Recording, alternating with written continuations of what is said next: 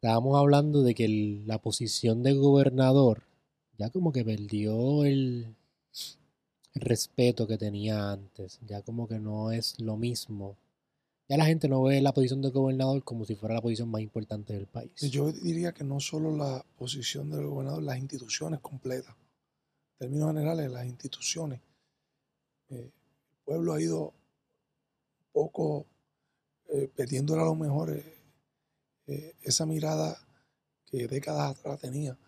No sé si mucho tiene que ver con la democratización de la información que ahora la gente porque eso es algo mundial. En Estados Unidos también pasa. No, las instituciones, las universidades no es lo que eran antes. Eh, la figura del gobernador no es lo que era antes. Los sindicatos, por ejemplo, no es ni una sombra de lo que eran antes. Eh, todo ha ido perdiendo valor ante los ojos de la gente. Eh, uno pudiera pensar que es que la gente ha ido apoderándose un poco más del que hace el diario y participando más. Yo creo que es muy joven todo esto para uno poder adjudicar si todos esos cambios al final se van a traducir en mejor calidad de vida o no. Eh, yo espero que sí, eh, porque ahora hay mayor participación de la gente, por lo tanto la responsabilidad es compartida. Todo el mundo tiene un poquito de mayor responsabilidad en el, en el destino final de los pueblos. Sí, pero llevando esto a una escala más pequeña, cuando tú estás trabajando en grupo, es bien complicado cuando todo el mundo tiene la opinión. Eso es muy difícil. Es bien, es bien difícil tú llevar una congruencia a una misma visión cuando todo el mundo es líder. Tú necesitas gente que siga. Mucho cacique como hay. Y poco indio. poco indio. Eh, y ese valor, y los valores también de, de, asumir roles y de comprender que todo tiene un momento histórico. O sea, uno tiene un rol en un momento de tu vida y después tienes otro. Eh, y cada rol tiene su valor en el momento en que lo asume. Por lo tanto, hay que dar el máximo no importa el escenario donde tú estés, grande o pequeño, te toca como, persona responsable cumplir el deber de dar el máximo. Y eso es fundamental para tener resultados, porque al final pues puede haber mucha inconformidad, mucho señalamiento, mucha queja, pero a la hora de asumir la responsabilidad para lograr resultados, eso no llegue. Eso sería frustrante para un líder y para una generación. sí, pues por lo menos para, a mi generación ha sido frustrante eso, el, el no tener personas que digan, mira, esto, estamos en esta posición porque es culpa mía o es culpa, fue mi, fue mi, hice esto mal. Casi ningún gobernador ha aceptado, o sea, ex gobernador ha aceptado la culpa de las cosas que hicieron mal durante su término. Yo creo que siempre, eh, no, si lo mira a lo mejor de forma histórica, es natural que todo el que sale de un puesto tenga que por instinto natural eh, eh, quiera defender su gestión. Eso es natural. Y siempre la cuota de responsabilidad, si no la asume, se la van a señalar, porque nadie es infalible. Y todo el mundo tiene su cuota de responsabilidad. Pero hablando de, tu generación como, como la mía, eh, lo que es fundamental son las etapas de cada generación. Tú, por ejemplo, tienes 25 años, me dijiste es una etapa todavía formativa, ¿verdad? De adquirir conocimiento, de prepararte, de asumir roles, de eh, ocupar espacio y aprender en el proceso para cada vez ir asumiendo posiciones más complejas para que al final pueda garantizar mayores resultados. Y yo creo que es fundamental uno comprenderlo. Yo que miro para atrás ahora, eh, a mis 46 años, pues siempre digo, caramba, hubiera esperado un poquito más para esto o para lo otro, pues tú lo hubieras hecho antes. Esa mirada en retrospectiva, pues uno siempre la hace y haría ajustes. Pero algo que me alegro que mis mentores me hayan recomendado es dedicar los mejores años de mi vida a formarme, a prepararme, para cuando llegaran los momentos de reto estar listo. Pero la formación se ve bien diferente ahora como hace 20 años atrás. Por ejemplo, como estábamos hablando, las instituciones ya perdieron, su, la universidad ya perdió su credibilidad en cuestión del ojo del público y las mismas compañías. Hay compañías que ahora te contratan por tus destrezas y no tanto por tu bachillerato. El bachillerato va segundo plano ahora. De acuerdo, pero el conocimiento eh, sigue estando ahí, no importa cómo lo adquieras. Tu conocimiento. Pero e, eso yo siempre, ¿cómo podemos cuantificar cuánto tú sabes? Un resultado. Un resultado. es que al final el resultado. Van a cambiar los medios, pero al final los principios la humanidad siempre los ha mantenido. Tú puedes decir lo que tú quieras, al final tienes que tener resultados. Y los resultados se garantizan cuando tú tienes los conocimientos que son necesarios, voluntad, determinación, disciplina, obviamente, para poder tenerlo. Y pues e, eso eh, se mantiene y se sostiene. Uno tiene que dedicarle tiempo a prepararse. Hay que atreverse. Hay quien se atreve y no se prepara y viceversa. Están preparándose toda la vida y, llegan a viejo hablando de lo que pudieron haber sido y no fueron porque no se atrevieron. Pero mi generación, yo pienso que es al revés. Mi generación se atreve, pero no está preparada. Bueno, pues entonces hay que tener ese balance eh, de dedicar eh, la juventud eh, para participar de forma activa, pero para aprender, para prepararte, para formarte, para cuando lleguen los objetos grandes, poder garantizar resultados. Más allá, muy bien como tú dices, la educación ha ido cambiando. la manera en que se adquiere el conocimiento puede ser distinta, pero hace falta un tiempo para uno tener ese conocimiento y ir formándote. El término correcto es formarte. Esa formación puede ser de distintas maneras, pero hace falta tiempo. Para los que no conocen con quién estamos sentados de mi audiencia, estamos con David Bernier. David fue un candidato a la gobernación en el 2016. Ese año yo me estaba graduando de high school. Wow. tus elecciones fueron mi primer, mi primer voto. No te voy a decir por quién votaste. para que no. yo no voy a decir porque me da bochorno. me da bochorno. Siempre hay espacio para mejorar. Pero he, mejorado. Y una mala decisión. He, mejorado mis, mis, mis ideales ideales. Forma de ver la vida. Yo me he encontrado con mucha gente, porque e, es, interesante, eh, ¿verdad? Que no votaron por mí. Eh, y, comparto con ellos y, aprendo mucho, porque el saber por qué no votaron por mí, ¿verdad? ¿Qué faltó? Eh, yo lo tomo con mucha seriedad, porque uno aprende, ¿verdad? Uno tiene la mejor intención y uno comunica una idea, pero al final la manera en que se recibe puede ser muy distinto. Este, yo incluso recuerdo que, como candidato, yo le decía a los que me respaldaban, háganme un listado de personas eh, cuyos padres militaban en el Partido Popular y que han manifestado que no van a votar por mí, que van a buscar, van a buscar otra alternativa. Me quiero conversar con ellos eh, y a ver si los convenzo. y, y, puse un régimen de hacer una llamada y hubo un muchacho joven que estoy loco por yo sé que era del, pueblo de San Germán o Sabana Grande, que cuando lo llamo me contesta entusiasmado, qué bueno, Berniel, eh, te felicito, gracias por hacerte disponible, pero no voy a votar por ti. Eh, había leído mi libro, yo publico un libro en el 2010, titulado En Guardia, y él me decía, mira, es que, aunque coincido con todo lo que dice y creo que lo que estás haciendo es lo correcto, en este momento histórico es más importante eh, enviar un mensaje de protesta y votar en contra de los dos partidos principales. Me decían en aquel entonces que incluso tu candidatura, que me simpatiza. Me lo dio tan firme y tan seguro que estuve como dos noches sin dormir. Porque sabía que estaba haciendo un planteamiento con algún sentido. Pero, pero, eso es lo que te iba a mencionar. No puede ser tan duro tampoco con tu, con tu crítica hacia ti, porque mayormente la gente vota por ideales, ya sea por el bipartidismo que hay en este país o en contra. Eso también es un ideal. Lo que pasa es que no consuela, eh, particularmente cuando primero es una aspiración de vida que uno tiene, el servir. Y cuando uno dice, estos, estos son mis mejores años y este es el momento histórico que mi vida me permite eh, y lo voy a hacer con todas las fuerzas de mi alma y con toda la mejor intención y el que el momento histórico pues fuera adverso, el que hubiese muchas condiciones que no permitieran que uno prevalezca, pues no consuela el que dio sí, sí, porque de vida. Pero tampoco es que uno sea duro con uno mismo. Pero sin embargo, cuando uno hace el análisis de ese momento histórico, pues uno, eh, eh, si bien se siente satisfecho porque hizo el esfuerzo máximo, pues no deja eh, de evaluarlo, ¿verdad? Desde una perspectiva de haber querido prevalecer pues es la verdad. Eh, no es consuelo, pero es una información que uno valora y analiza, no para volver a aspirar, porque la vida es por etapas y la política no es todo en la vida, sino para los retos que uno tiene de cara al futuro, que en mi caso, pues, en este nuevo escenario del sector privado.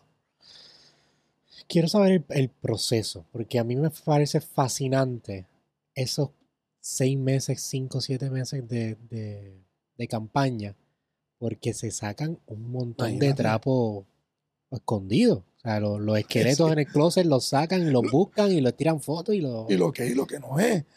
Eh, lo que pasa ¿Cómo es es ese que proceso? es un proceso muy intenso, pero cuando uno da ese paso, cuando uno asume esa responsabilidad, uno lo hace desde una convicción tal que todo ese ruido a tu alrededor, si bien es cierto, lo sientes, a veces te duele y te lastima, lo entiendes parte de- del sacrificio y de lo que supone uno querer eh, hacer algo por lo que ha soñado toda su vida que es servirle al país.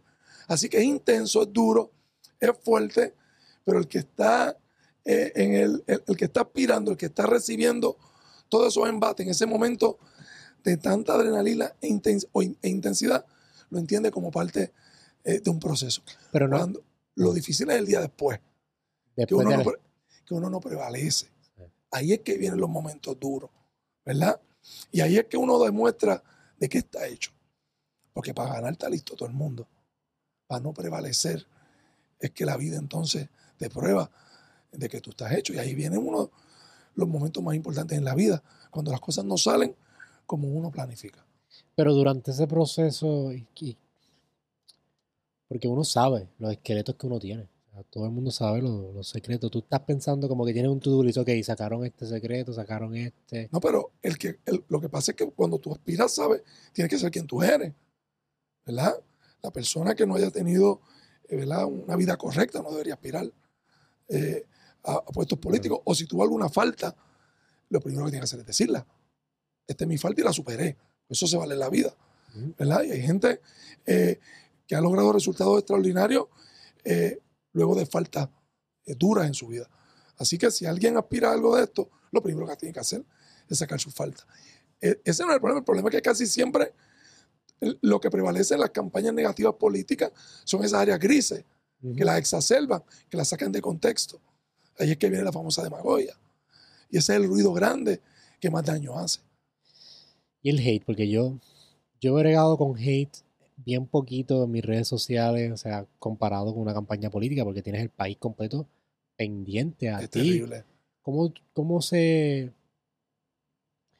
¿Cómo mantienes tu salud mental enfocada en que, ok, esto, todo este revolú que está pasando de la gente que está diciendo de mí, no puede nublar mi pensamiento para la meta que tenemos de Eh, eh, ganar eh, la, conver- la eh, gobernación? Es muy difícil. Por eso es que la convicción tiene que ser fundamental. Tú tienes que tener absoluta convicción de que estás haciendo lo correcto y que la causa que persigue, en el caso mío, un mejor país, eh, un buen servicio de gobierno, vale la pena.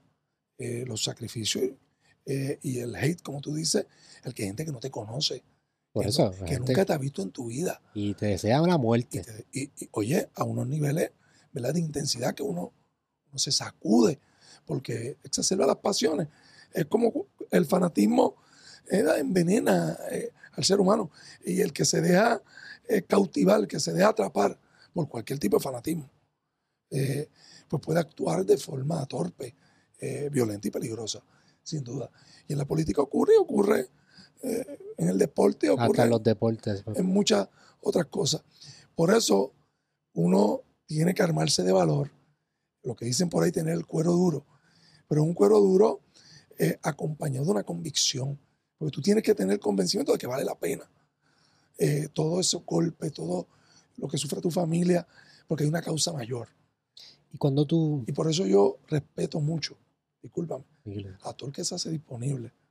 Yo soy muy respetuoso de hablar mal de nadie que se haga disponible para el servicio público, porque, porque yo sé lo que eso implica, porque estuve ahí. Y por eso soy, y puedo tener diferencia, y el respeto que acompaña mis palabras siempre va a estar ahí, porque sé lo que eso supone.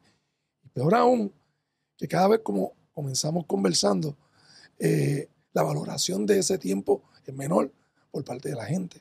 Así que la gratificación tiene que ser más personal. Sí. Y eso, quiero ir a lo de la causa, porque ¿cómo yo puedo, a mí, a mí, que yo soy papá, a mí no me gustaría ver a mi hija sufrir por, por una causa mía. O por, Eso es o- correcto. o por mi trabajo, o, o por ideales que yo tengo, que, que sé que puede pasar en, en- en mi vida, porque yo tengo unos ideales bien diferentes a la mayoría de la gente.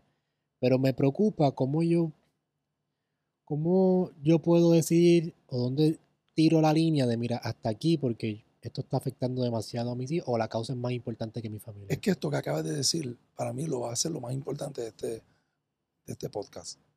Porque eso que tú acabas de describir es la disyuntiva más importante con la que el ser humano se enfrenta. ¿Cuáles son los deberes? O sea, cuando deberes fundamentales, como por ejemplo el servirle a la patria, que es un deber fundamental, como tú como ser humano haces lo máximo por ayudar el país donde creciste, eh, eh, la nación que llevas en tu corazón. Y tu deber, por ejemplo, como padre. Si esos deberes chocan, ¿cuál es tu deber primario? Yo no sé, pero estoy preguntando, pero estoy aquí, mira, Pero es debatiendo que esto del tienes futuro. que tenerlo claro. Porque ese deber primario es el que va a definir cuáles son tus decisiones. En este sentido, tú eres padre de un hijo, me dijiste. Una una ¿Cuán- nena. Una niña, ¿cuánto tienes? Un año y cuatro meses. Niña que no pidió venir al mundo. Que tú decidiste con tu esposa, decidieron traerla al mundo. Y una bendición de Dios, tú ser padre. No se vale afectar a tercero. En el proceso de uno vivir, de uno reivindicar eh, eh, eh, causa, tiene que haber siempre un deber primario que prevalece. Y la familia tiene que ser ese deber primario. Ese deber no se debe afectar bajo ninguna circunstancia, de mi opinión Pero es que es fácil en teoría. en las decisiones que uno toma, que son más pasionales, porque las otras son tu pasión, tus asuntos emocionales. Y es muy difícil confundirte porque vas a encontrar ejemplos de gente extraordinaria que tú y yo admiramos, que lo hizo al revés. Y que dijo, no es que al revés, es que el, el sacrificio por la patria incluye sacrificar a la familia. Y lo hice. Por eso fui tan grande. Quienes así piensan, no los voy a debatir, yo pienso distinto hay un deber fundamental que es la familia. Ese es el deber primario. Y si en algún momento ese deber que te toca a ti como padre choca con algún otro, debe estar claro cuál debe prevalecer. Esa duda yo la he tenido una y otra vez.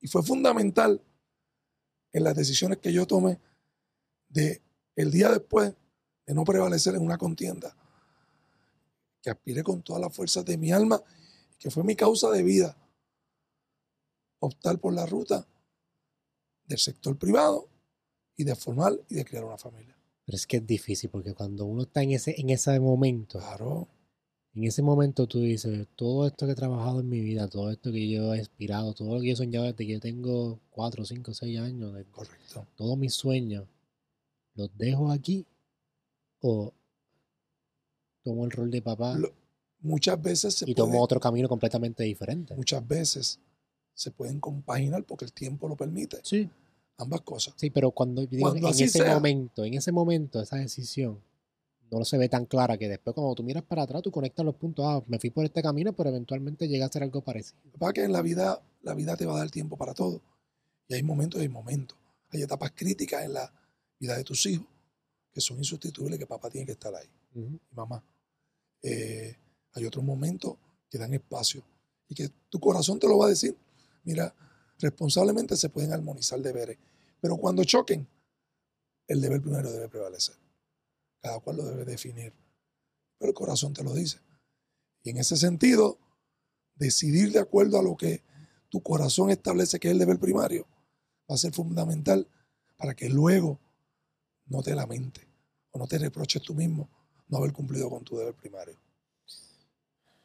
Está fuerte porque tú puedes, la- tú puedes tener, te puedes arrepentir por no hacerlo como te puedes arrepentir por hacerlo. Nunca te vas a arrepentir por cumplir con tu deber primario, que, que es tu hija. Nunca te vas a arrepentir de eso.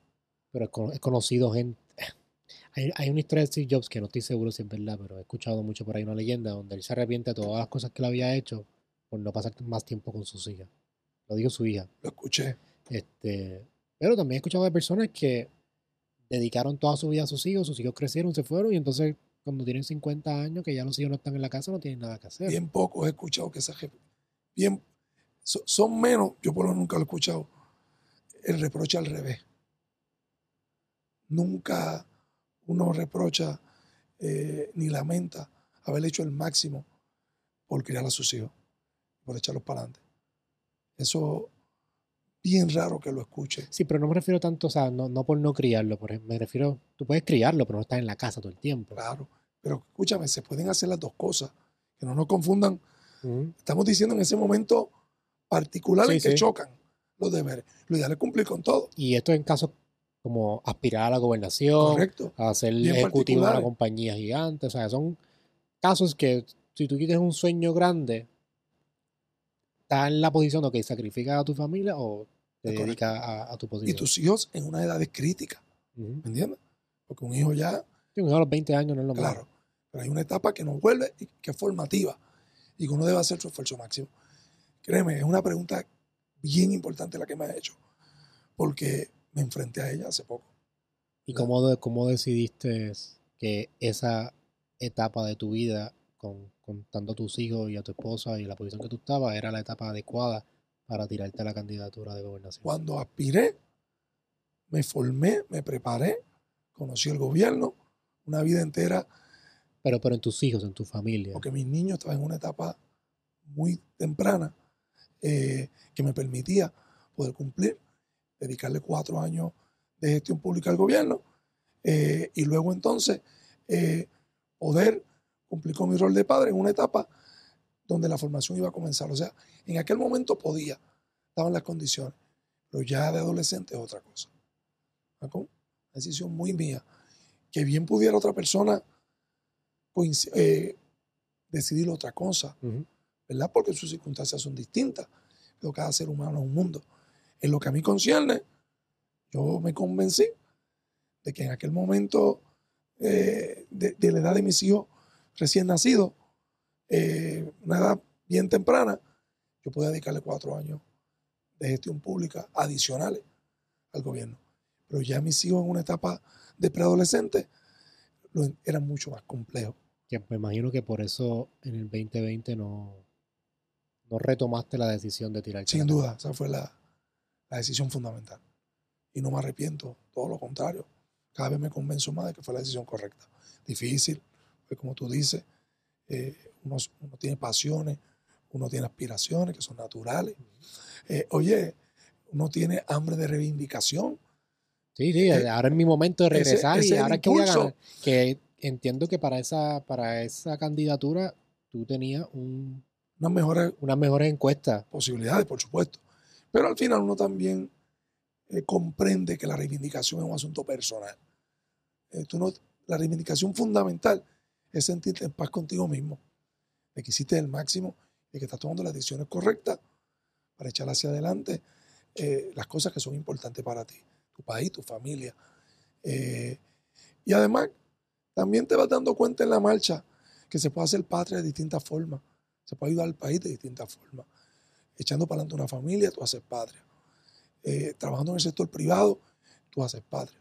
Porque estás aportando a la economía del Ah, país. Y, y- y lo, y lo hace con satisfacción. Pero son decisiones eh, muy complicadas. Y lo fundamental es que cada cual defina cuál es su deber primario. Nadie te lo puede definir a ti. Es un asunto personal, ¿verdad? Y alguien puede opinar distinto a ti. Tú lo respetas. Pero la introspección te toca a ti. Me toca a mí. ¿Cuál es tu deber primario? Y si ese deber choca con otro, ¿cómo decides? Algo que me, me fascinó de tu candidatura, aparte de que yo siento que fue la pérdida de candidatura más exitosa, porque después fue lo de Alexandra Fuente y todo esto, pero hay un momento crítico en el país que nunca había pasado, y no sé si había pasado en otro, en otro, en otro país, maybe sí, donde tres años después, Ricky Rosselló, el país lo saca de- del Capitolio, renunció, que fue el día de mi cumpleaños, by the way, el 24 Ah, de sí. julio, que ya cuando salga este, pues la semana que viene, 24 de julio renunció, el mismo día de mi cumpleaños, yo estaba en Mayagüez, eso fue un revolú. Yo me, acuerdo claramente ese momento. Había motoras en Mayagüez, toda la, la calle Bosque estaba llena. Un momento bien, bien impregnado que está en mi mente. Pero en tu caso, ¿cómo fue ese día para ti? ¿Te sentiste remordimiento? Mira, si yo hubiese estado, no hubiese pasado esto. Pues fíjate, eh, yo, yo me cuidaba mucho de no, de no estar atento a ese pensamiento. Si hubiera sido yo, si hubiera sido yo. Como cuestión de hecho, yo terminé mi candidatura, me dediqué a mi vida privada y no he regresado. Es más, esta es de las poquitas veces que acepto una invitación a conversar de distintas cosas esta, precisamente por, el ambiente eh, que tú creas que es interesante, es distinto. He estado con Francisco Zamora, que es otro amigo de podcast muy bueno. Me encantaría tenerte aquí también. Estuve con Playmaker hablando de deporte, pero trato de que no sean. Pero yo he procurado mucho no estar. Si fuera, no, yo terminé mi, mi gestión, mi candidatura, y le dediqué toda la fuerza de mi alma a mi proyecto familiar y privado. Eh, y le toca a otro el ser su, su, su, rol público para el que fueron electos en distintas posiciones. Y en ese momento, eso fue un momento, me preocupaba la inestabilidad del país, qué podía ocurrir después. Eh, no opiné públicamente, me parecía imprudente de mi parte habiendo sido, y me llamó mil gente, y, saben que le dije, si no he opinado en los pasados años, tampoco lo voy a hacer ahora. Eh, y me preocupaba más la inestabilidad que pudiera surgir producto de lo que ocurriera, eh, que los asuntos más intensos o de, o de política en general que acompañaban ese debate. así que no participé en ese proceso, no opiné en ese proceso, salvo algunas expresiones de llamado a la tranquilidad, al sosiego y a la estabilidad del país. ¿Pero piensas que fue correcto lo que pasó? ¿O no piensas que, se manejó de la manera correcta? Ah, yo no quise, ya eso ocurrió. Eh, te puedo decir que mi preocupación por la estabilidad del país era más importante que cualquier otra cosa. Este, eso ocurrió, no, quisiera, eh, no opiné en aquel momento y no quiero ahora opinar en retrospectiva. Eh, lo fundamental es que una una etapa que ya pasó el país, hay que seguir eh, adelante, evitar esos momentos que le generan mucha inestabilidad política y que le hacen mucho daño al país, seguir mirando hacia el futuro. hablando de pasado y futuro, ¿has escuchado de inteligencia artificial? Me imagino que sí. claro que sí. Que, lee mucho y eh, mucho. Pues, eh, ¿Qué sabes de inteligencia artificial? ¿Qué es de ahora, lo que está pasando ahora? Bueno, en términos generales, es una tecnología que si bien se viene desarrollando en los últimos años, ahora se hace disponible de manera fácil para mucha gente eh, y que está ocupando espacios eh, importantes, que tiene eh, muchos sectores preocupados por cómo eso puede incidir en los trabajos de mucha gente, pero que es una tecnología, como ocurrió con la Internet y como muchas otras, que va a formar parte del futuro de la humanidad. Yo cuando la miro y la estudio, anticipo cómo eso va a impactar mi trabajo. Eh, y cuando salga un software que atiende el asunto de la odontología, estaré pendiente para incorporarlo que ya Mismo, eso, es, eso, es ya mismo. Eso es ya mismo. Pues yo me tomé la tarea, a mí yo, hablo mucho del multiverso, me gusta mucho la física, como te había mencionado ahorita. Y siempre a mí me gusta, yo creo que esto, está un poquito mal, pero me, me gusta pensar que en otros universos las decisiones que yo no tomé, me pasaron en otro universo y me da como que paz. En vez de estar reflexionando si hubiese hecho esto, pienso que ya pasó porque en otro universo, de acuerdo a la física cuántica, pues pasó, en el multiverso que estamos. Dado a eso, me tomé la tarea con la inteligencia artificial de imaginarme cómo hubiese sido en otro universo si David Bernier hubiese ganado la candidatura en el 2026. So, con inteligencia artificial recreamos esta foto que te la voy a regalar de David Bernier como si hubiese sido el gobernador de Puerto Rico. Todo esto está generado con inteligencia artificial. Como pueden ver aquí, la bandera de Puerto Rico no está muy, muy bien diseñada. Esto fue AI, pero es porque en el multiverso, pues la bandera de Puerto Rico es al revés. No es rojo, blanco y azul. Pero este es mi obsequio para ti, David, para que te lo lleves. De cómo te hubieses visto en el podio como gobernador. Yo no sé cómo, ¿verdad? Porque uno no puede anticipar eh, las cosas, pero yo te aseguro que hubiéramos hecho todo lo posible por lograr buenos resultados. Sí, sí, yo estoy, yo estoy seguro que sí. Pero eso es un buen recuerdo para, Sí, para no que sé. sepas que en, en el multiverso, en otro universo, tú fuiste el gobernador de Puerto Rico. Pues muy bien, eso vale también. Eso, eso es, eso es bueno para que te dé esa paz. Casi, casi bueno. Esa, esa paz mental. Que, by the way, ¿cómo fue ese, es- esa gira de Alexandra que tomó ese momento y, lo monetizó de una manera excelente? Mira, una- yo, una- estoy, yo estoy fascinado con Una eso. bendición de Dios porque lo necesitábamos. No, no es menos los que han aspirado a puestos como este. Cuando uno no prevalece, uno termina golpeado, pelado, endeudado. Eh, ¿Tú pones tus self-funded eso? O, no, lo que ocurre, lo que ocurre es que, por ejemplo, en mi caso yo tuve un año sin trabajar y financiando con los ahorros que no eran muchos, igual mi esposa. Y entonces, eh, pues, sacudí, golpea. Que uno La- no piensa eso, uno no la- piensa que uno no está trabajando, el candidato no está trabajando para... Algunos candidatos hacen algunas otras cosas, pero en mi caso, pues yo los pocos ahorros que tenía los utilicé. Y después, pues, la deuda de campaña la, la saldé con fondos propios, porque no, no quería dejar de, de deuda. Así que fue un golpe duro para nosotros, eh, pero había que levantarse. Y tomamos la decisión de meter mano los dos. Yo empecé mi clínica dental poquito a poco y viene la idea de la casi casi primera dama. A eso se dedica mi esposa, entretenerla. Y la verdad que funcionó. La gente lo respaldó, quedó muy bueno. Eso Alexandra lo produjo con Molusco en coordinación en aquel momento. Fue un éxito eh, y una bendición de Dios, porque en aquel momento no solo nos ayudó en términos emocionales, a reírnos un poco de la tragedia, como uno dice, pero también generamos unos ingresos que necesitábamos en aquel momento. Y comenzó también la carrera de mi esposa como productora, que se ha convertido en una de sus facetas más importantes. Sí, es de las entretenedoras más importantes del país. Así que al final, pues la vida está llena de momentos difíciles eh, y uno tiene que estar listo para eso. Eh, esos momentos son fundamentales, te forman, te dan carácter eh, y también sirven para que usted demuestre que está hecho. Hay que echar para adelante, hay que levantarse, hay que meter mano y con la motivación particular que te da el tener hijos y familia, pues nosotros, Alexandra y yo, eh, el día después de no prevalecer, tomamos la decisión de echar para adelante. ¿Cómo, fue ese día? ¿Te acuerdas específicamente cosas que pasaron ese día? fue difícil. Tú sabes que sí, fue. Yo me acuerdo, incluso, me acuerdo la noche antes, eh, que ya yo anticipaba una elección cerrada, pero, pero con, con mucha dificultad para nosotros poder lograr el pedacito que nos faltaba por las circunstancias. Y yo le decía a Alexandra, la preparaba. Dile, mi amor, eh, va a ser una elección cerrada, pero va a ser dura y difícil.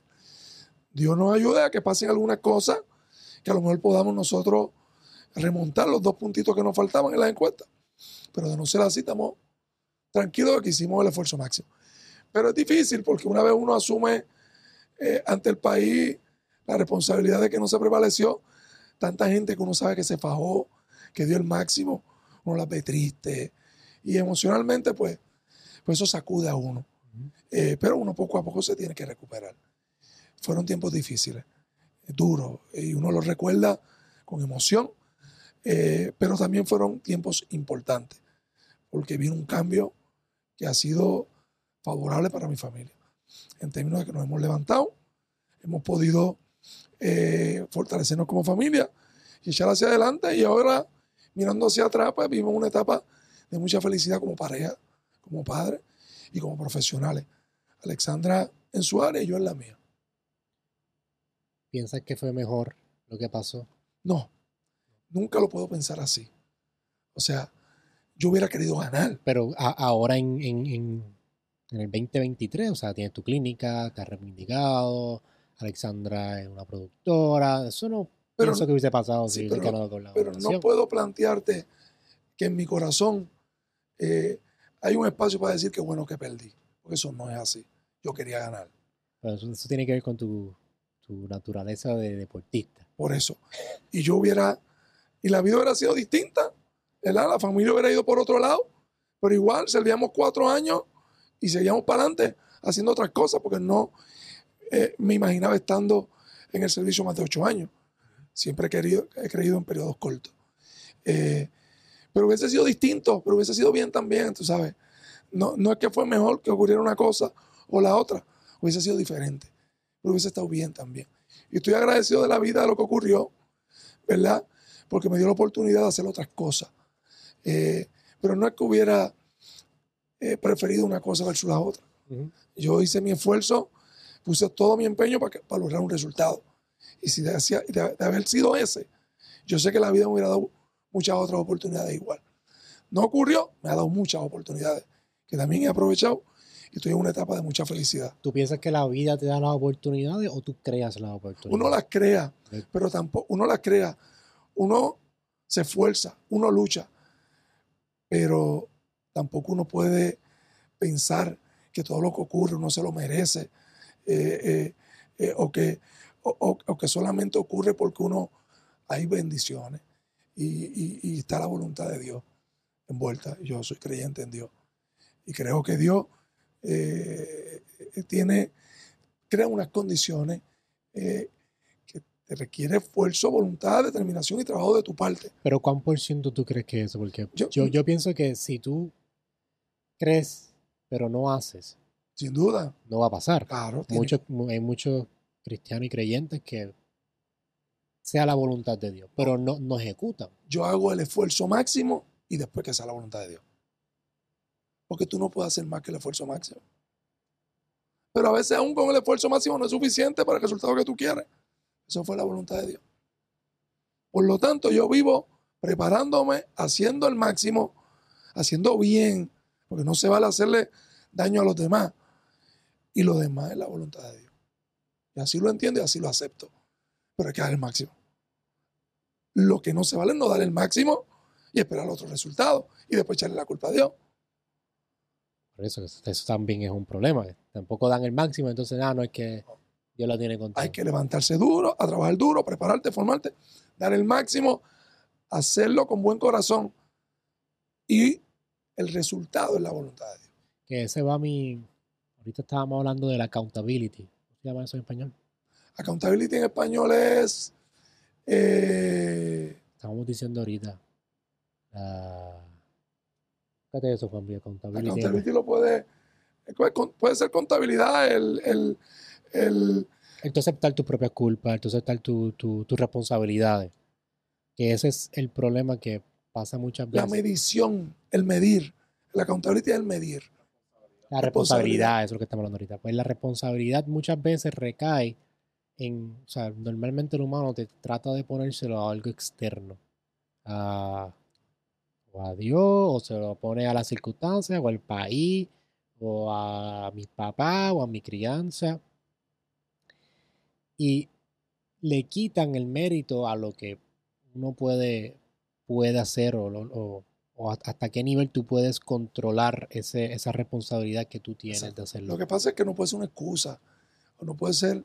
Eh, eh, uno tiene que echarle el resto, uno tiene que trabajar duro, uno tiene que hacer el esfuerzo máximo, tiene que hacerlo obrando bien, de, buena fe.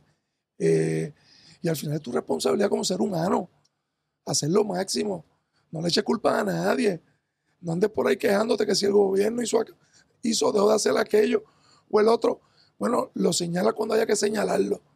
Pero sí igual de duro contigo mismo, cuando te de hacer las cosas que te tocan. Eh, esfuérzate, echa el resto, trabaja duro casi siempre eso va a venir acompañado de buenos resultados. Y cuando así no sea, tú tienes la tranquilidad hiciste todo lo que estuvo en tus manos. Y eso hay que convertirlo en un hábito, en una filosofía de vida. Y te vas a dar cuenta que las cosas van a ir pasando. No siempre, porque en ocasiones hay circunstancias externas que tú no dominas y que tú a veces ni conoces, que no permitieron que un resultado ocurriera, pero no por eso la próxima vez vas a dejar de hacer el máximo que seguir siempre dando el máximo, trabajando duro, echando el resto. Y al final, a largo plazo, te vas a dar cuenta que vas a tener resultados. Así he vivido siempre. Así me enseñaron a vivir mis dos padres, dos servidores públicos toda la vida, un maestro y una enfermera. Fajones, luchadores, trabajadores, hasta el día de hoy. ¿Cómo tú defines quiero definir dos cosas, trabajar duro y resultado. Porque mi generación hemos redefinido lo que es trabajar, por lo menos para nosotros, lo que nos gustaría que fuera el ambiente de trabajo, lo que nos gustaría que fuera el, sí, el ambiente de trabajo y la relación entre patrones y, empleados, porque la realidad es que por muchos años nuestros padres trabajaron y trabajaron y trabajaron, pero no, tuvieron una, una vida, no, no se dedicaron más, se dedicaron más a trabajar que a vivir, como dicen en España. Son nosotros vivimos, trabajamos para vivir, no vivimos para trabajar. ¿Dónde está esa línea? Esa, esa línea de trabajar duro, pero también tiene que sacar tiempo para vivir, porque el tiempo es bien cortito aquí que tenemos. Tenemos ochenta y pico de años. Y eh, hay una. Y hay que acompañar el trabajo duro con otras cosas. Lo que pasa es que el trabajo duro tiene que estar siempre ahí. Pero si trabaja duro y no planifica, ¿verdad? Si trabajas duro. y no, lo haces inteligente. Y no haces cambio, exacto, no haces pausa, no vas a tener resultado. Creo que fue Abraham Lincoln, pero me puedo equivocar. Un presidente de Estados Unidos, y lo voy a refrasear, planteaba que si a él le dieran, lo estoy refraseando, le dieran 10 horas, puede haber sido 7, 10 eh, horas para cortarle un árbol, él dedicaría 8 para molarle el hacha. Eh, a molarle el hacha, refiriéndose a planificar, a educarse, a preparar para asegurar que esa hacha tiene el filo que hace falta para, cortar, esa cortar. Pues, si no va a estar ocho horas ahí. Eh, con el hacha bota, pues no funciona. Así que el trabajo duro tiene que acompañarse de planificación, de estrategia, de muchos otros elementos. Pero no utilices eso de excusa para no trabajar duro, para levantarte tarde. Pues el problema es que la tentación es muy grande. A tú dejar de hacer cosas que a lo mejor no te gustan. Porque alguien te dijo que solo en la vida hagas lo que te gusta. Y eso te garantiza el éxito. Eso no es así. Es una combinación de cosas. Hay veces que nos toca hacer. Yo fui agrimista y trabajé y no me gustaba estirar, no me gustaba eh, eh, las carreras largas, pero tenía que hacerlas para si quería tener resultados en lo que me gustaba, que era combatir. Y eso, todo el que ha hecho el deporte de alto rendimiento, tiene que hacer altas dosis de cosas que no le gustan. Pero la vida es igual. Hay, a veces que hay que hacer cosas que no te gustan, pues claro que tú quisieras dormir 10 o 12 horas al día, pero después no quieres resultados. Pero es que han romantizado el hacer lo que te gusta y lo que te apasiona y solamente persigue eso. Porque es lo que vende. No, no te vende. Claro. Súciate las manos y, tírate por el, por el barranco. Y está súper chévere. Porque la vas. Entonces, vas a encontrar siempre una razón para caer ahí. Y entonces hay que combinar porque hay una etapa de la vida que es dura, que es trabajo fuerte, que dedicarle horas a cosas que aunque a lo mejor no te gustan, son necesarias para tener resultados. Y si nosotros le decimos a nuestros hijos que solo hagan lo que les gusta y no le acompañamos ese discurso de que para lograr el resultado en lo que les gusta hay que a veces hacer cosas que no son tan entretenidas y que requieren sacrificio, pues puede que al final no lleguen los resultados. Muchos, muchos contemporáneos míos caen en depresión buscando, que porque no encuentran que les gusta. Ahora eso es como, como la nueva meta. Encuentra primero lo que te gusta y después trabaja. Correcto. O encuentra tu pasión y después haz lo tuyo. Que no, y que la vida no es, la vida gris, tú sabes. Sí, eso es demasiado eh, binario. Eh, eh, la vida es gris. Y entonces, si vendemos esa ilusión de que hay algo esperándote, de que vayas por la vida buscando ese, ese gusto absoluto que lo vas a encontrar y nunca aparece, ahí vienen las decepciones y las frustraciones. No, hay veces que hay que buscar un balance eh, de cosas. te voy a dar un ejemplo. Yo fui nadador toda mi vida. Y nadaba, pero nadaba duro, duro, duro, duro, desde muchacho. Eh, y terminé siendo agrimista. Lo más que me gustaba era nadar. Pero mi entrenador, como a los 12 años, que dice el entrenador hoy, que yo fui medallista eh, de crima en los Juegos Panamericanos porque él me votó de natación. Eh, si no me vota, tiene algo de razón. Pero al final, cuando yo le dije que venía a ser equipo nacional, me dijo, yo te recomiendo que te cambies de deporte. Porque en este deporte de marca los tiempos no mienten. Y aquí está. Si tú quieres equipo nacional, pues mira, tuve que hacer un ajuste a un deporte que en aquel momento, aunque no me gustaba tanto como la natación, me daba más posibilidades. Que es un deporte bien diferente a nada- nadar. Claro. Pero son decisiones de vida que no siempre lo que más te gusta es necesariamente lo que más te conviene. Y Si tú, tú no puedes, si tú quieres aspirar al NBA, pero mide 5'4", O, o, o si tú quieres ser jockey de caballo y me 7-4. O gimnasta, sí, sí, eso. pues es una combinación entre lo que te gusta, lo que te conviene y lo que hace falta hacer para lograr resultados en lo que te gusta. Es más complicada la vida que eso. Y bueno, yo trato con mis hijos y, uno no se las sabe todas. De contestarle sus preguntas, ¿verdad? Va a ser lo que mi experiencia de vida, lo que aprendí de, eh, de mi papá. Yo te hacía un cuento ahorita de que cuando yo tenía como 22 años, me gradué de bachillerato y no que se me metió en la cabeza no estudiar después que había cogido ya los exámenes y me había ido bien. Pues no quería ir a ciencias médicas y quería coger para representante del distrito 34 de Patilla. Ya yo era líder estudiantil y estaba con eso. Y el que se había retirado de, de representante, mi papá me sacó cita con él. Y cuando fui a buscar su respaldo, lo que hizo fue insultarme y quitarme de la cabeza esa locura que yo tenía. Y cuando 12 años después yo de candidato a la gobernación, le voy a agradecer a este representante que me quitó eso de la cabeza casi insultándome. Me dijo que le diera gracias a mi papá porque él lo que hizo fue repetir lo que mi papá me había dicho que me diera. Hizo bien papi. Porque en aquel momento yo decía, no voy a hacer lo que me gusta y lo que me gustaba en aquel momento estaba equivocado. Tenía que seguir estudiando para lograr todo lo que logré en la vida. Y es más complicada la vida de lo que uno quisiera. Eso lo hace interesante también. Y por eso también uno no puede creer que se la sabe toda. Yo he tenido mentores, eh, muchos mentores, a quienes les agradezco sus consejos, sus regaños, el decirme que no de vez en cuando. Oye, me sacudieron y me permitieron pues ajustar mi camino en la vida para tomar decisiones correctas. Y cuando miro para atrás hoy le agradezco. Yo no me arrepiento de nada de lo que he hecho en mi vida. Todo lo que hice lo hice cuando lo tenía que hacer. Lo he agradecido, lo he disfrutado, me ha ayudado a crecer y todavía me queda vida. Soy un muchachito. Voy a seguir haciendo cosas y me voy a seguir equivocando y voy a seguir ajustando y buscando resultados y trabajando duro y haciendo un balance entre lo que me gusta y lo que es necesario hacer para tener resultados en lo que me gusta. ¿Qué, qué tú dirías que es lo más que te gusta ahora en este momento? Compartir con mis hijos. Es que no hay otra cosa. Yo estoy loco por terminar aquí Sí, para ir sí, sí. a hablar con ellos y que me digan tres cosas. ¿Cómo te fue hoy? La nena jugó voleibol. Y es lo que más me gusta. Eh, acapara todas mis emociones, todos mis gustos. Yo trabajo para ellos y me lo estoy disfrutando y no hay otra cosa que pueda disfrutar más que estar con ellos. Pues esa es una etapa de mi vida que me la, que me la estoy gozando. Eh, y qué bueno que es así. No. Es que quiero, quiero ver cómo atamos esto, porque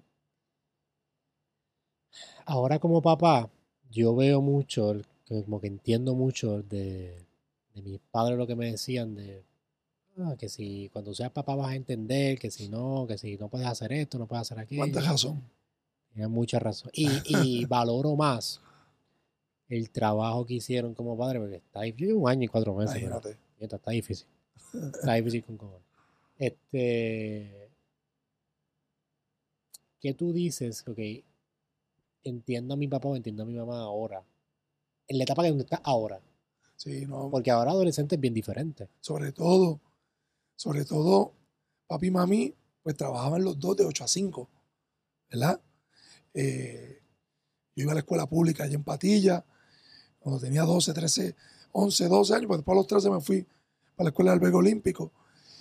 Y, oye, ese regaño, eh, porque eh, me fui en pompa a la playa, porque eh, la juntilla, ¿me entiendes?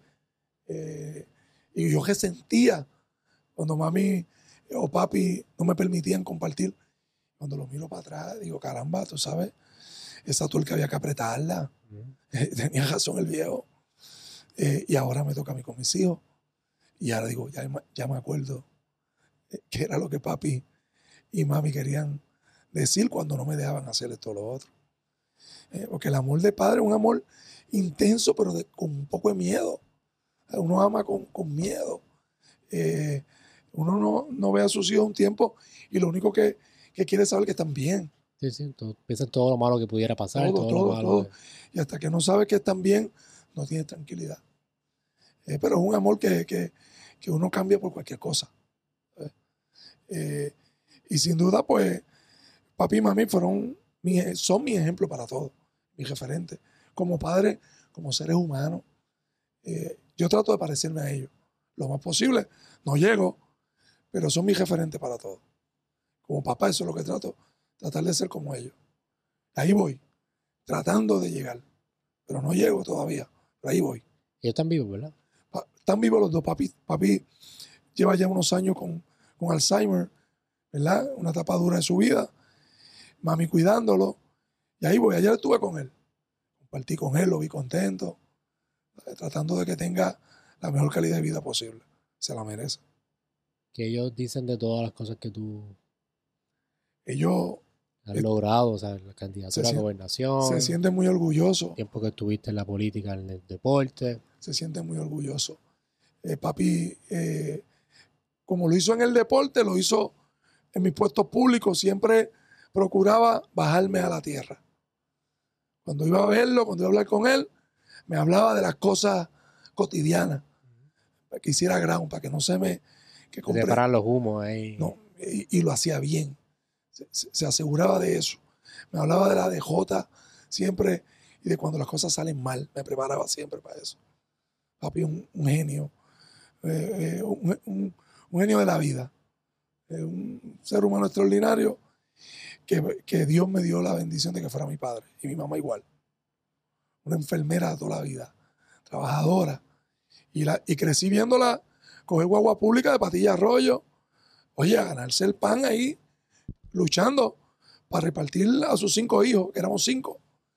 Eh, fajona. Nunca la vi quejarse, nunca la vi pelear con nadie, lastimar a nadie. Todo lo contrario, siempre agradecida y fajona. Esos son mis referentes, de ellos aprendí mis valores y trato de imitarlo lo mejor que puedo. Y con tus hijos, yo, yo, yo como estoy criando a mis hijas, a mí no fue como me criaron a mí tampoco. Y es bien diferente. Por ejemplo, tú estás diciendo que tu, ma- tu mamá cogía la guagua, iba a papatillas, así. compraba pan. Imagino que o sea, tú no haces eso ahora para tus hijos. Tus hijos tienen una calidad de vida mucho mejor. Mucho. Es muy diferente la forma en que ellos están creciendo a como yo crecí. Demasiado diferente. Y no, no causa, por lo menos a mí que yo estoy empezando, es como que Me preocupa me preocupa. mucho, claro. Me preocupa que sea un pamper. No, esa es mi preocupación diaria. Mi preocupación Porque no me diaria. siento tan mal, porque yo, yo pienso que yo No. exagero un poquito. Y hablo eso. con ellos todos los días de eso. Y dicen que es una cantaleta. Pero ahí voy con ellos. Y siempre que puedo, un baño de pueblo con los abuelos es importante. Porque tanto por, con- por parte de padre como por parte de madre. Ujú. Alexandra igual eh, creció en Sidra y la- los que la conocen, escuela pública, su papá mecánico, su mamá eh, las crió en su casa, otra luchadora y otra familia luchadora. Siempre que pueda, un baño de pueblo con, con los abuelos por parte de Alexandra, por los abuelos por parte de... Para estar atentos a, ese, A esa realidad. a esa porque- realidad que es importante. Porque uno, por querer lo mejor de sus hijos, a veces crea una burbuja. Claro, Y esa burbuja no es la realidad donde uno. no es la realidad. Y es una preocupación diaria que uno tiene y, y uno trabaja para eso. A veces quisiera hacer un poco más. Sí. Todos los días quisiera hacer un poquito más de eso. Pero conozco mucha gente que crea más esa, quisiera hacer más y más y más y crea demasiado la burbuja que después los hijos distorsionan la realidad por completo. Y no, ¿no? Y los hijos, pues, son un gran reto. Eh, Uno tiene que hacer el máximo y darle un poquito de todo para que ellos tomen sus decisiones. Así lo hizo mi papá y mi mamá conmigo y yo trato de hacerlo con los míos en un escenario muy distinto, como muy bien tú explicas. es difícil, es difícil. Y yo mientras voy aprendiendo y voy, o sea, todavía no, ella no tiene noción de tiempo ni espacio, pero cuando pase, si estoy ya pensando cómo puedo hacerle, decir, mira, estamos aquí, pero realmente esto es lo de donde venimos, donde viene papá, qué fue lo que pasó con papá. Pero es una aventura y verlos crecer, celebrarle cada cosita. no. Es verdad que es una aventura y una, una bendición. Una bendición. quiero hablar porque hoy cuando salga esto sale mañana, pero hoy cuando salga esto está pasando el juicio de uno de los casos más importantes del país y hablamos ahorita que tú tuviste Félix, claro. contacto con, con Félix. De tu perspectiva fuera de lo que pasó, ¿cuál era tu perspectiva de, de Félix? Bueno, los que lo conocimos en el deporte, Félix, yo fui secretario de deporte y presidente del Comité Olímpico ocho años consecutivos, el periodo donde él estuvo en su pick como boxeador amateur. Estuvimos juntos en la Olimpiada de Londres, eh, ¿verdad? Y sin duda ha sido una noticia muy difícil para todos los que lo conocimos.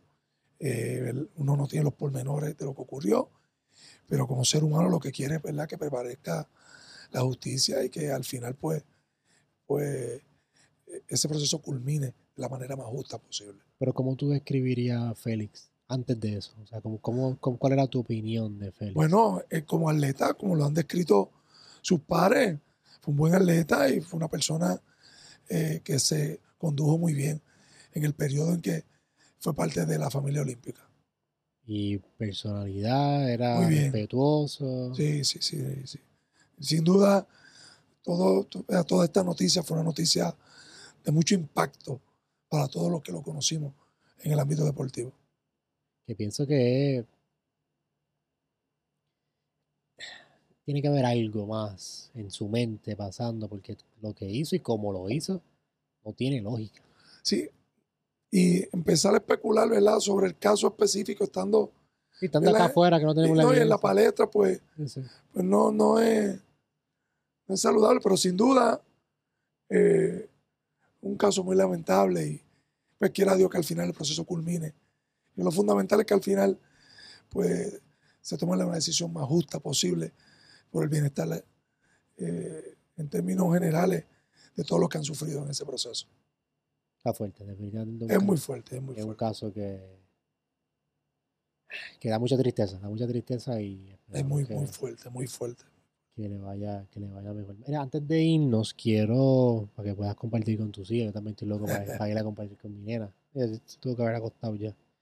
Eh, estamos hablando de inteligencia artificial y algo que, una de las posiciones que va eventualmente a, a reemplazar, que mucha gente piensa que no, es la gobernación. Porque no lo vemos ahora claro, pero supongamos que, ponte este escenario que Australia decida que tiene el primer gobernador de inteligencia artificial. Y de momento tú ves a Australia que está 100 años adelantado y le va súper bien, próspero. Entonces tú miras, mira cómo le va bien a Australia. Entonces Bueno, países empiezan a imitar. la toma de decisiones, esta, esta tecnología casi siempre empiezan en lo militar. ¿verdad? Son los militares los que siempre están a la vanguardia, tratando de ir adelante de sus competidores. Y de la misma forma en que ellos están coordinando la toma de decisiones, que se habla hasta de un, ¿verdad? un general que, pues, las tomas de decisiones en Sí, todos los ámbitos. inteligencia artificial que esté pendiente a todo. Claro, y evalúan cómo van los índices económicos, cómo van las circunstancias políticas, y sin duda en algún momento tirará un output de recomendaciones. A base de todo lo que está ocurriendo, yo pienso que va a empezar híbrido. claro, si no, al final, pues siempre va a haber un ser humano, pero va a ser un instrumento que van a usar los gobiernos, sin duda, para poder predecir este, o, o fortalecer la toma de decisiones en tiempos rápidos, particularmente cuando hace falta eh, agilidad en la toma de decisiones. Esta- todos los gobiernos y todos nosotros tenemos que estar eh, al tanto de todos estos cambios para aplicarlos a nuestra vida diaria, a nuestros trabajos y de igual forma a los gobiernos. Eh, Pero pienso que el gobierno es- es más peculiar porque la decisión que vaya a tomar va a afectar a un país entero. claro, Pero sí pienso que puede que llegue un momento donde no haya esa persona detrás. eso sería, eso sería ¿verdad? un escenario dramático. De, de- de- Yo no lo vislumbro, ¿verdad? Eh, eh, a mediano plazo y, y espero que no. Eh, que, pero, no, tomará tiempo. Tomará tiempo como eh, 100 años, es lo que la gente se pero de que va a ser una herramienta cada vez más utilizada por los gobiernos para tomar decisiones, sin duda. Que me imagino Sin que están duda. tomándolo ahora mismo. Ya ahora mismo debe ser parte. Ahora mismo, pero más pequeño. No, sí, en algunas agencias de gobierno, sí. eh, para evaluar, pero sin duda va a ser un instrumento en 10 años eh, eh, fundamental en la toma de decisiones de gobierno. David, gracias por tu Oye, tiempo. gracias, no, gracias a ti. Gracias por la conversación, definitivamente. Y gracias por darte la oportunidad de, de estar aquí. Quiero hacerte una pregunta, porque tú habías sido la- el único invitado que me ha preguntado eso y me pareció fascinante. Me preguntaste antes de venir por qué yo te había escogido a ti como invitado. Me encantaría saber por qué me dijiste que sí. Yo te dije que sí, porque trato que siempre que hay un foro donde personas jóvenes, yo sé que muchas personas jóvenes nos va a escuchar hablando, van a dedicarle 15, 20, 30, ojalá y lo escuchen completo, Por favor, que lleguen hasta aquí. minutos de mi tiempo, creo que estoy aportando algo a mi país.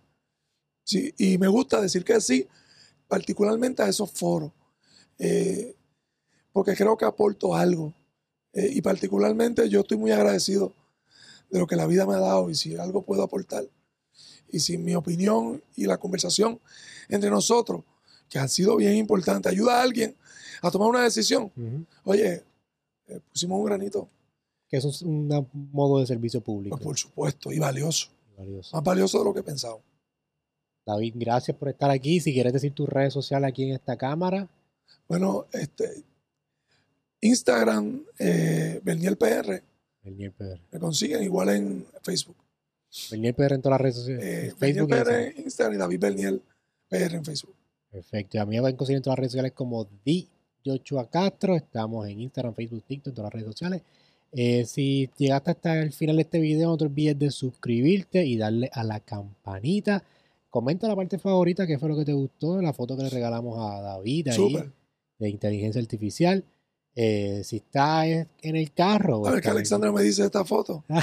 me, deja, se te ocurra me deja saber, me deja saber que también le hacemos una que no te vaya a Alexandra, insultar por. que le, ha- le hacemos una aquí, mira, la primera dama ahí al lado. Oye, esa allá está ahí. Eh, si está viendo, eh, si está en el gym, si está corriendo, si está en el carro, apaga la radio y escucha el podcast más brutal del universo y de la galaxia entera. Soy un Glitch Podcast. Que tengan un lindo día, una bonita tarde, una bonita noche. Nos vemos la próxima semana.